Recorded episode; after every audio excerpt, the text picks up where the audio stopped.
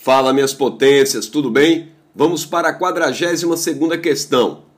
A questão nos traz um enunciado muito forte sobre a cultura pernambucana e sua diversidade, suas manifestações populares e tradições. E aí nos traz cinco itens para que possamos analisar e marcar a alternativa correta.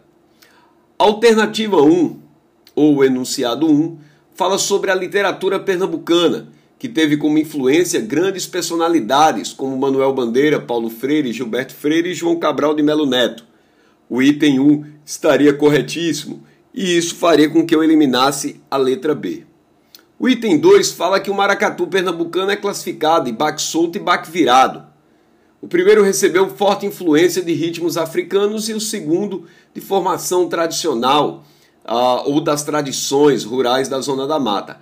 É o inverso. Então aí a banca inverteu o sentido e o significado dos dois maracatus, deixando a alternativa incorreta e eliminando a letra A e a letra B.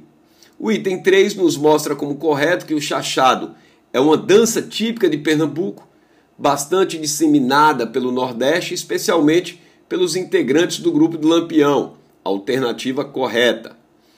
A quarta, ou quarto item, fala sobre a culinária pernambucana, mostrando a influência da produção de açúcar no período colonial. E aí, o surgimento do bolo de rolo, do nego bom, do cartola. Alternativa corretíssima.